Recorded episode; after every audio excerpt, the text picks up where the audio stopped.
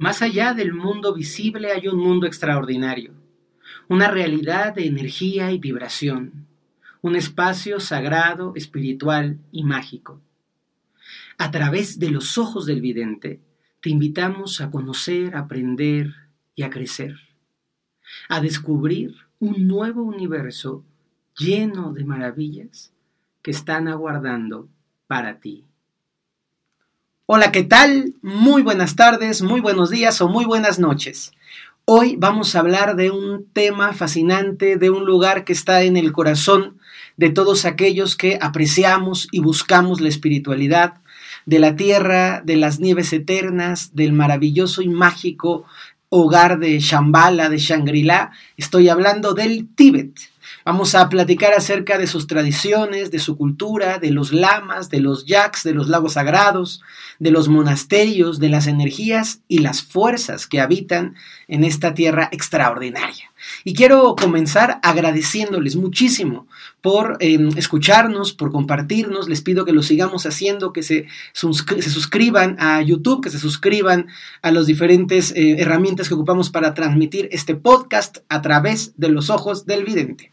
Y vamos a arrancar el día de hoy de una manera un poco inusual. Hoy te voy a pedir que en tres minutos tratemos de entrar en sincronía con esta energía extraordinaria que es el Tíbet. Imagina por principio que está a más de 4.000, entre 4 y 5.000 metros de altura, que la gente vive a una altura descomunal. Que cuando tú estás ahí, el viento es un viento fresco, casi helado, que las personas que habitan estas regiones de las estepas y de las montañas tibetanas son personas amables, de un tipo de raza oriental, pero morenitos, como quemaditos un poquitos por el sol. Incluso los niños pequeños tienen los cachetitos abiertos del frío fuerte que hace ahí. Ahora trata de sentir esto dentro de ti y de imaginar que el Tíbet tiene una manera de vivirse como si no hubiese pasado el tiempo que los caminos son viejos, que los coches son viejos, que hay muchísima gente que todavía se dedica a la ganadería, que hay unas especies de cabras, unas especies de, bueyes que se llaman yaks, que son como unas, unos bueyes grandotes peludos, que imagines que la supervivencia en ese lugar es una supervivencia fuerte, es uno de los climas más inhóspitos de la tierra, que puedas sentir adentro de ti también los regalos, esa inmensidad de sus montañas nevadas, hacia donde miras casi casi te encuentras con unas montañas colosales, que puedas percibir ese aire tan, tan, tan fresco que se te mete en los pulmones, que puedas imaginarte las construcciones que son altas, los monasterios sobre todo que son altos y que están encalados en blanco como si fuesen fondos de un cuento maravilloso. Y a todo esto quiero que agregues un condimento muy especial. El Tíbet es quizá uno de los parajes más espirituales del mundo uno de los lugares más alejados de lo común, de lo cotidiano, de lo occidental. Es un lugar lleno de misterio, lleno de misticismo, de personas que son inmensamente religiosas. El pueblo tibetano es un pueblo que vive y se deja llevar muchísimo por la religiosidad. Entonces, una vez que estás ubicado en este lugar, vamos a comenzar este recorrido, esta aventura. Te pido por favor que ocupes todos tus sentidos, que puedas darte a la oportunidad de hacer este viaje a través de los ojos del vidente al Tíbet, no solo al turístico, sino al Tíbet profundo, al Tíbet energético, al Tíbet espiritual de las fuerzas sutiles. Te voy a poner para que encontremos esta sincronía un audio muy especial. Lo que vas a escuchar para abrir boca, ese sonido proviene de unas trompetas. Es un sonido bajo y en el Tíbet retumba con más fuerza que en cualquier otro lugar de la tierra. Puedes imaginarte la llamada a la oración entre las montañas y las estupas con esta altura y este sonido tan particular? Pues es el Tíbet que te llama a venir a esta aventura. Bien, para llegar al Tíbet es un poco complicado, porque solamente se puede llegar por China o por Nepal. Fundamentalmente es complicada la logística, sabemos que hay un tema político del cual no quiero hablar, no quiero entrar en esa parte, entre China y el Tíbet. Para mí el Tíbet es el Tíbet y entiendo que tenga una dependencia económica o una invasión de China, pero yo respeto al Tíbet como un pueblo independiente que así lo percibo y así lo vivo. Llegar al Tíbet es transportarte en el tiempo. Es un lugar viejo, muy viejo. Incluso su ciudad más importante, su capital, la ciudad de Lhasa, tiene un sabor a pueblo grande más que a ciudad pequeña. Empieza a ver algunos edificios y algunas construcciones mayores, fundamentalmente chinas, pero la esencia del pueblo tibetano es profundamente rural, tradicional y religiosa. Y en este espacio insisto, tienes que imaginarte que por las calles vas caminando y encuentras estos monjes que todos hemos visto con colores rojos intensos, con colores ocres de tierra, con colores amarillos. Son monjes de la tradición del budismo tibetano.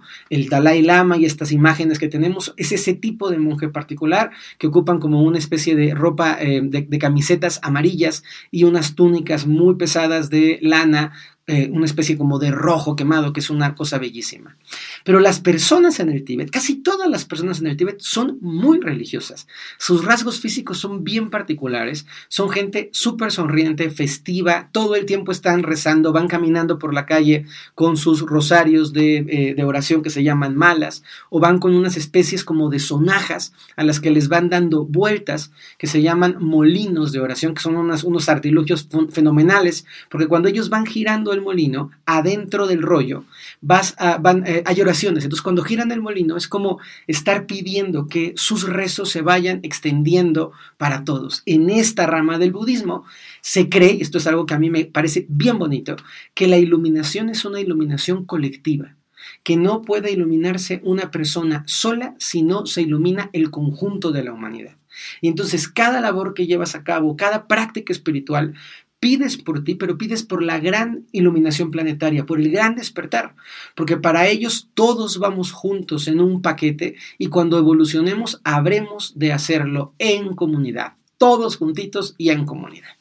Y entonces llegas a Lhasa, empiezas a percibir este, este ambiente y hay un, un elemento de Lhasa. Hoy les voy a hablar de tres lugares importantísimos, del Palacio de Potala, donde el Dalai Lama vivió, ese palacio que sale retratado en la película de siete años en el Tíbet, ese palacio que es como un referente, una imagen de cuando pensamos en el Tíbet, esa construcción blanca con sus ventanitas pequeñas, enclavada en la montaña, de unos muros que se, que se imaginan infinitos y unas escaleras, que no les quiero platicar lo agotador que es entre la altura y las escaleras subir por el Palacio de Potala.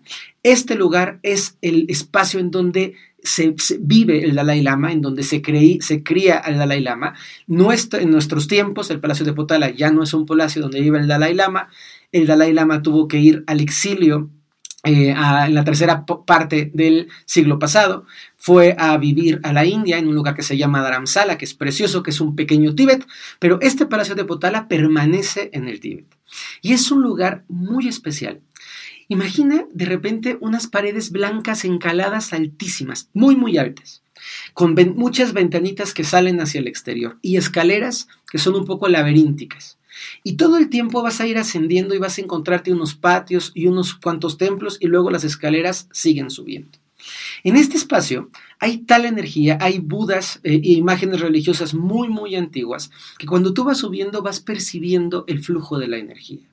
Algo que me encanta recordarles a todos ustedes que me hacen favor de escucharme y de seguirme es que en los lugares sagrados hay que aprender a detenernos antes de accesar para pedir permiso. Que si tú entras a un lugar sagrado como turista, el lugar sagrado te trata como turista. Pero si tú entras a un lugar sagrado desde el respeto y el silencio, pudiendo pedir a los guardianes del lugar, a los habitantes, a la tierra misma, a los espíritus, que te den el acceso y cuando esos, espíritus te lo dan por una ofrenda, por un llamado, tú puedes entrar en un contacto con la energía. Entonces, ¿qué es lo que ocurre cuando tú vas entrando en Potala, entre a veces turistas y demás, pero tú vas en tu centro, en una meditación activa, en una posición realmente de humildad y de aprendizaje, comienzas a percibir cómo la santidad del lugar te empieza a envolver. Para mí ir ascendiendo Potala es como irte limpiando. En los escalones de más abajo vas dejando un poco de pensamientos, un poco de cargas, un poco de creencias, un poco de emociones negativas y conforme vas subiendo vas elevándote interiormente también. Hay unas cámaras que me parecían muy especiales donde existen eh, grandes tiras o grandes filas de muchos budas. Y esos budas, cada uno de los budas, imágenes hechas de, de, cobre, de bronce, de oro algunas, o recubiertas de oro, esas imágenes tienen una aura muy especial. Ha sido tal la cantidad de rezo que se ha depositado sobre estas imágenes, ha sido tan profundo el, la cantidad de oraciones, los lamas viven, los monjes tibetanos se llaman lamas, es de la escuela lamaísta, y los lamas viven en sus monasterios, son personas que están retiradas dentro de los monasterios.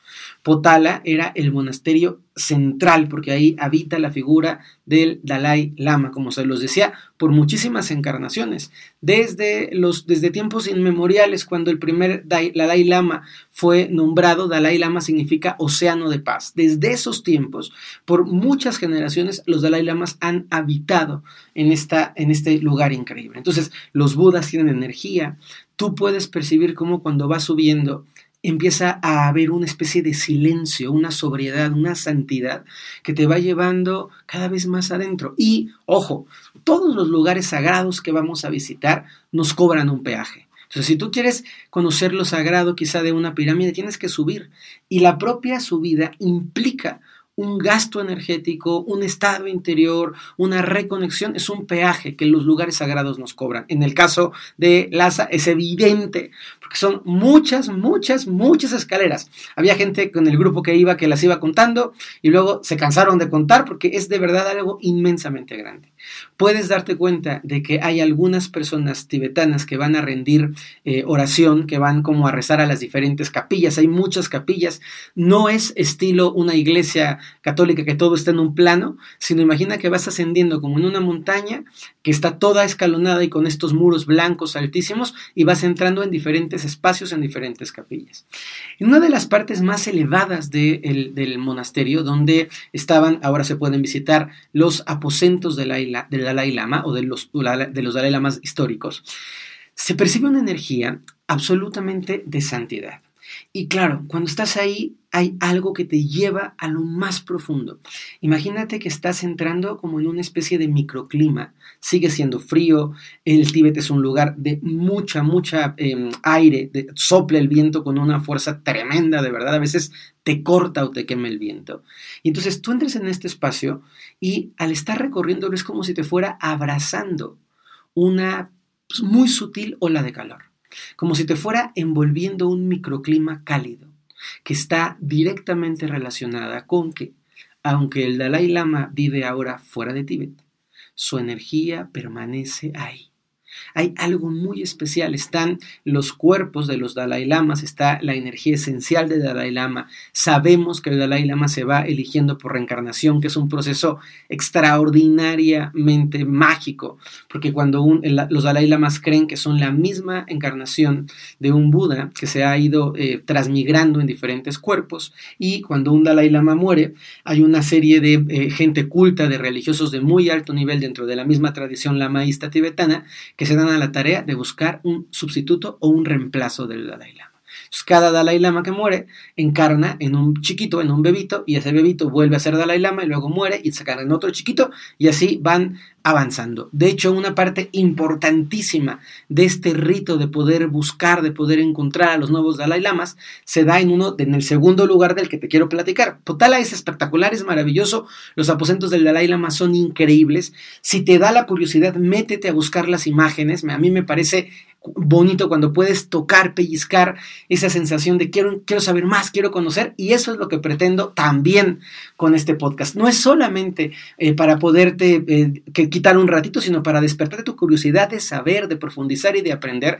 Y por supuesto, para que cada episodio te lleves reflexiones de plática, de, de intercambio, de charla, de discusión, de introspección y filosóficas a tu, a tu día a día. Por cierto, si no has escuchado, porque esto ha sido muy bonito, el podcast de el embarazo y de los niños, ha habido una cantidad de mensajes de papás, de gente embarazada, de papás con niños chiquitos que han hablado papá y mamá. Se los recomiendo muchísimo, igual que todos, pero ese en particular ha generado diálogos bien lindos. Así es que si no lo has escuchado, vete para atrás y lo puedes escuchar. El segundo lugar del que les voy a hablar es un lago, un lago que se llama Lago Yamdrok.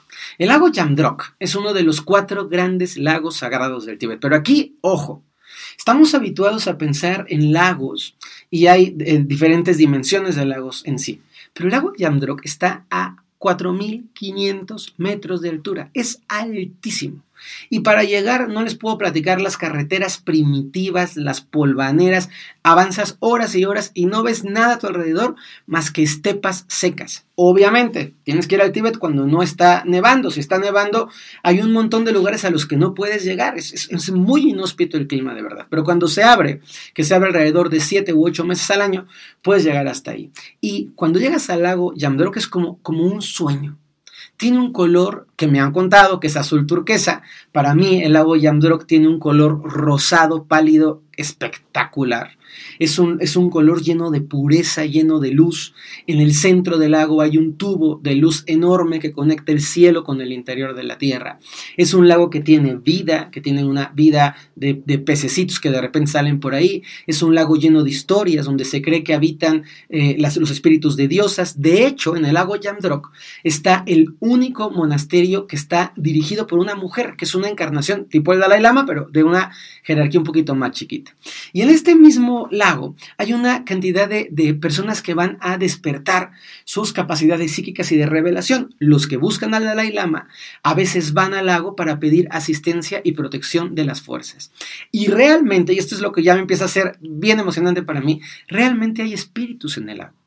Al ser natural, al estar alejado de todo, al no tener la contaminación constante de los seres humanos, de las construcciones, del ruido, de la luz eh, artificial que tanto molesta a las fuerzas, está como en, como en una especie de paraje eh, primigenio, supernatural, lleno de vida, un lugar extraordinariamente bello en donde tú puedes sanar.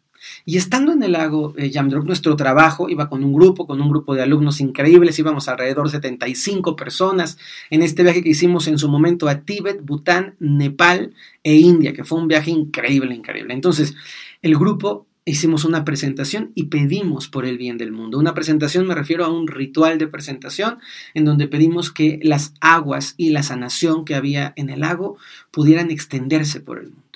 Y es maravilloso cuando tú te das cuenta que este tubo de luz que está en el centro del lago, que está constantemente atrayendo energía del cielo, quiero aclarar que estos tubos de luz habitan por todo el planeta, pero hay de diferentes eh, dimensiones. Hay unos tubos de luz que son más delgaditos, delgaditos 3, 4 metros, y hay tubos de luz que pueden llegar a abarcar varios kilómetros. Es, muy diferente la, la dimensión de energía que fluye a través de estos tubos de luz. Son una especie de chakras de la Tierra que enlazan la Tierra con el cielo. Entonces, cuando estábamos haciendo el trabajo con unas cosas que se llaman ruedas medicinas, pidiendo por la sanación, no se imaginan la respuesta de la naturaleza. Primero el viento, soplando de una manera súper armoniosa con nosotros, como si el viento estuviera cantando con nosotros. Llevábamos algunos tambores, algunos instrumentos, ocupamos las piedras del lugar para generar música y de pronto el agua, el agua del lago, no hay lanchas, ni, ni por lo menos no cuando estábamos, nosotros estábamos completamente solitos, el agua del lago comienza a vibrar como si de abajo del agua del lago estuvieran este, eh, removiendo. Y entonces todo el agua empezó a temblar, vibración maravillosa que nos está diciendo, sí, venga a trabajar, construyamos juntos, creemos juntos esta energía preciosa. La verdad que una gran, gran, gran experiencia, un regalo el poder eh, como conectar con toda esta energía tan bonita y tan, tan, tan, tan prístina, tan pura del Tíbet. Claro, ¿eh? la llegada, uff no se imaginan, ese día recuerdo que ni siquiera pudimos comer, como Dios manda, nos vamos a comer en el, en el, en el camioncito plátanos, pasitas y en lo que fuimos encontrando, porque era un recorrido muy largo. Cuando terminamos el trabajo en el lago, y esto es, esto es de las cosas más bonitas que nos tocó ver, el atardecer estaba cayendo y son tan altas las montañas que rodean el lago que difícilmente ves el sol. Es, es, muy impactante porque a menos que esté muy alto, lo ves, pero ya cuando está el atardecer está detrás de las montañas.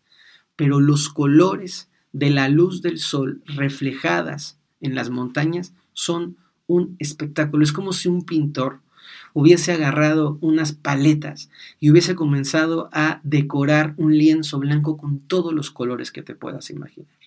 Conmovedor, llenador, rica esta experiencia.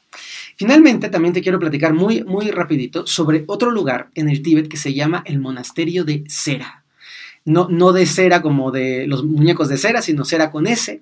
Y es un monasterio en donde habitan los, los filósofos del Tíbet.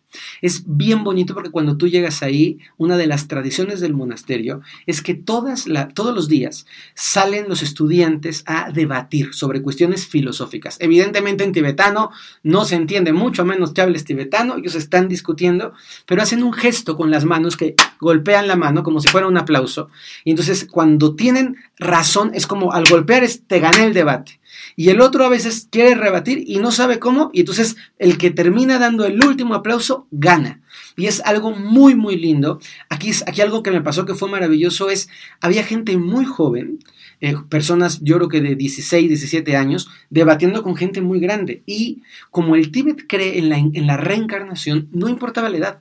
Había gente muy joven de edad que tenía, según la creencia tibetana, un espíritu muy viejo y que estaba ganando a filósofos más adultos de edad, pero con espíritus menos viejos. ¿Cómo se ve una alma vieja? Bueno, esta es una, esta es una pregunta de veras de las buenas, buenas, buenas. Un alma vieja se percibe porque su campo áurico tiene tallos de contacto con el centro del cuerpo más fuertes. Es como si los hilos del centro de su corazón son más gordos que el, resto de las energías habituales. Un alma vieja tiene más encarnaciones, por lo tanto, tiene más fuerza de arraigo a su centro espiritual. Imagínate, para que no te hagan muchas bolas, que de ti salen miles de hilitos, pero de la parte central de ti, esos hilitos pueden estar más gorditos, bastante más gorditos, y eso hace saber que eres un espíritu viejo. Todos somos espíritus viejos en esta encarnación por el momento evolutivo que estamos viviendo, pero no todos somos igual de viejos. Hay de viejos a muy, muy, muy, muy viejos. Oigan, se nos va el tiempo rapidísimo. Yo sé, hay gente que me ha dicho un poquito más largo. Les voy a explicar.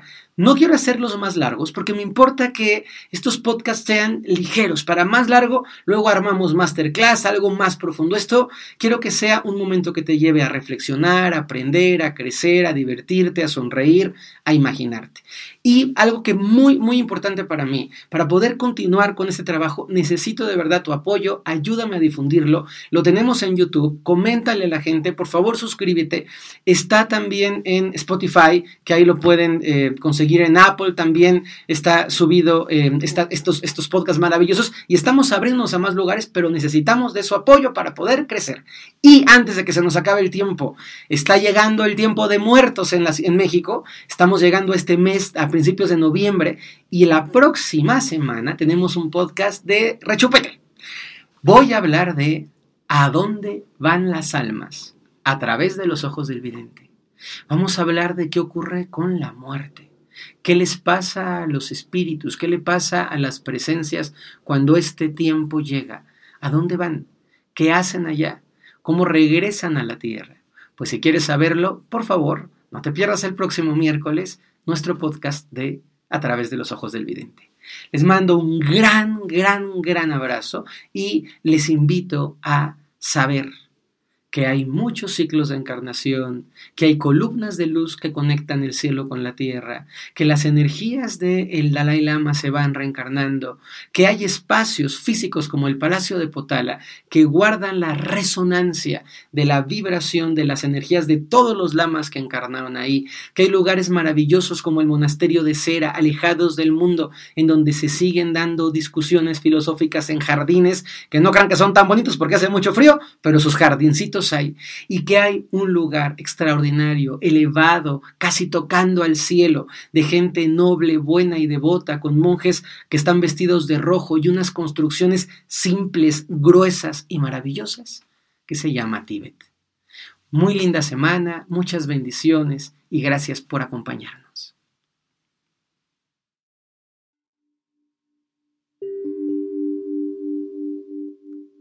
Que tu mirada se expanda y que contemples lo que te llene de más amor, lo que sea más bonito para ti.